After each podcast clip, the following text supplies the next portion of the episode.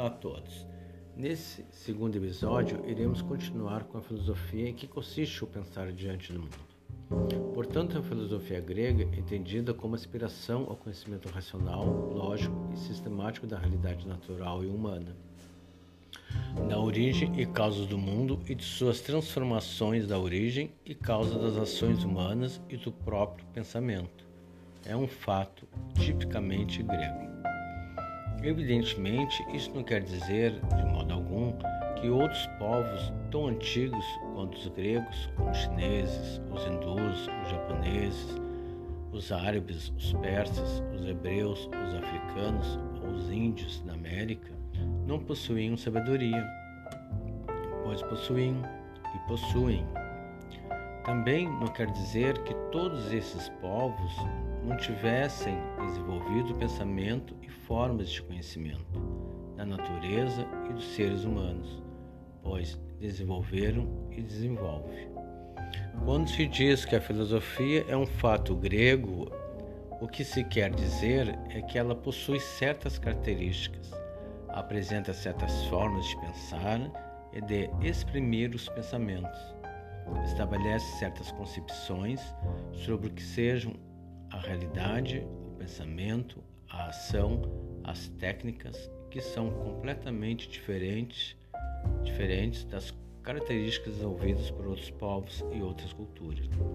Em outras palavras, filosofia é um modo de pensar e exprimir os pensamentos, que surgiu especificamente com os gregos e que, por razões históricas e políticas, tornou-se depois um modo de pensar e de se exprimir predominante da chamada cultura europeia ocidental, da qual, em decorrência da colonização portuguesa do Brasil, nós também participamos.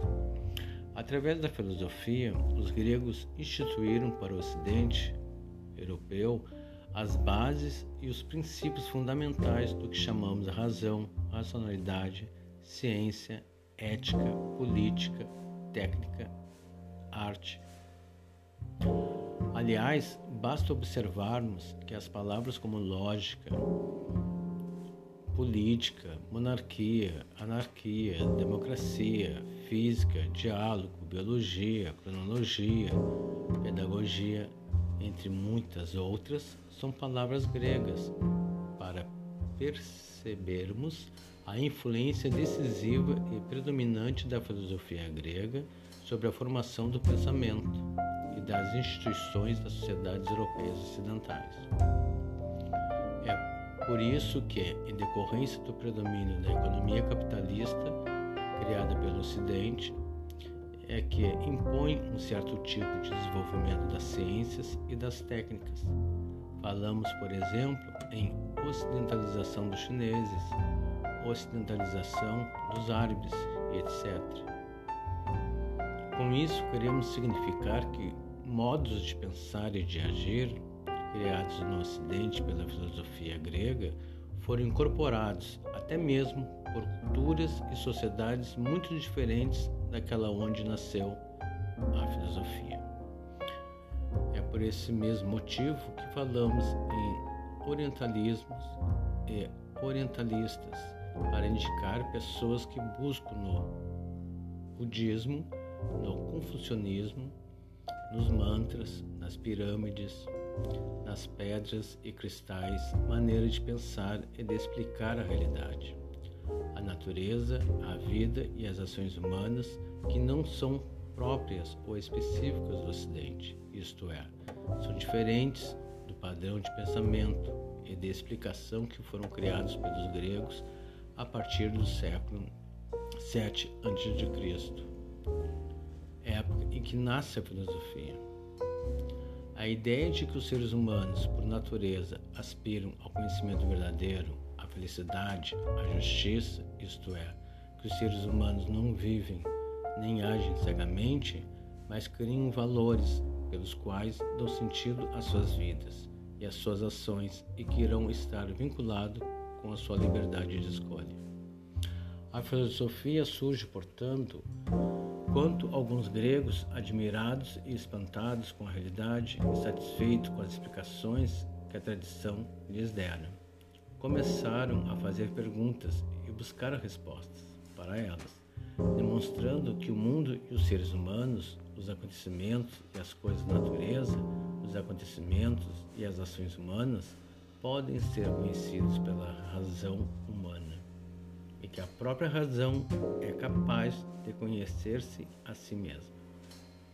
Em suma, a filosofia surge quando se descobriu que a verdade do mundo e dos homens não era algo secreto e misterioso, que precisasse ser revelado por divindades a alguns escolhidos, mas que, ao contrário, podia ser conhecido por todos, através da razão, que é a mesma em todos.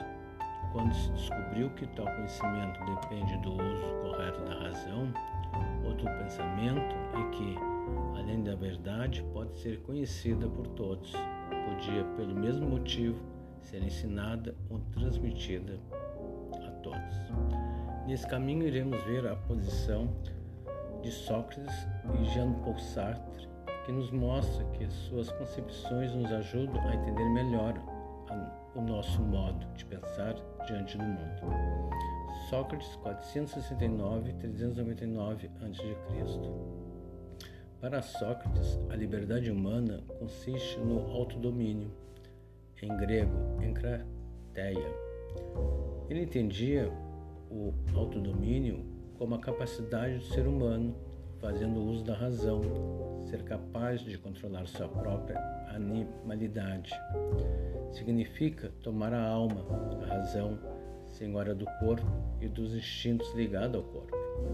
Para Sócrates, o verdadeiro homem livre é aquele que sabe dominar os seus instintos, auto-dominar-se, enquanto que o, que o falso homem livre é aquele que, não sabendo dominar seus instintos, torna-se vítima deles. O novo conceito de, de herói na concepção socrática é dado ao homem, que é capaz de vencer os seus inimigos interiores. Somente através do autodomínio o homem pode alcançar a verdade. Na visão de Jean-Paul Sartre, em 1905-1980, o filósofo francês e outro grande ícone do existencialismo. O tema da liberdade constitui o centro do seu pensamento filosófico. Segundo Sartre, a liberdade é uma condição inseparável do homem, da qual ele, pode, ele não pode definitivamente esquivar-se. Ou seja, o ser humano está condenado a ser livre. Não há como recusar a escolha, porque a fuga dessa opção já já constitui uma escolha. É nesse sentido que estamos condenados a ser livres pois estamos condenados a fazer escolhas. Para Sartre, o homem é livre para escolher, já que possui consciência. É a consciência que gera a intencionalidade das ações, o que provoca do ser humano o sentimento de responsabilidade.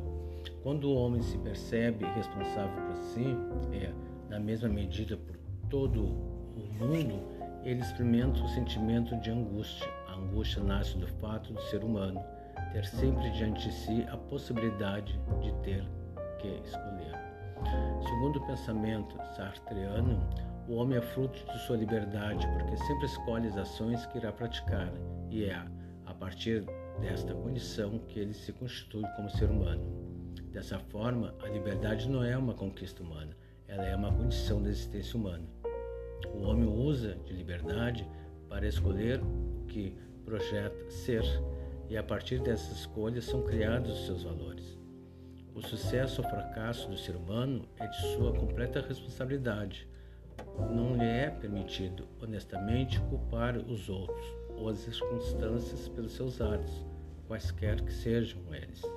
O ser humano é o resultado de suas escolhas. Sartre acredita que a liberdade humana é absoluta e que não existe nenhum tipo de determinismo que lhe imponha limites, ou seja, não existe nada que obrigue o ser humano a agir desse ou daquele modo. Ele age segundo suas escolhas. Então, observamos que a filosofia nos permite, através dela, propiciar um novo olhar diante de nossos valores e atitudes no meio em que vivemos. Então, encerramos por aqui. Até o próximo episódio.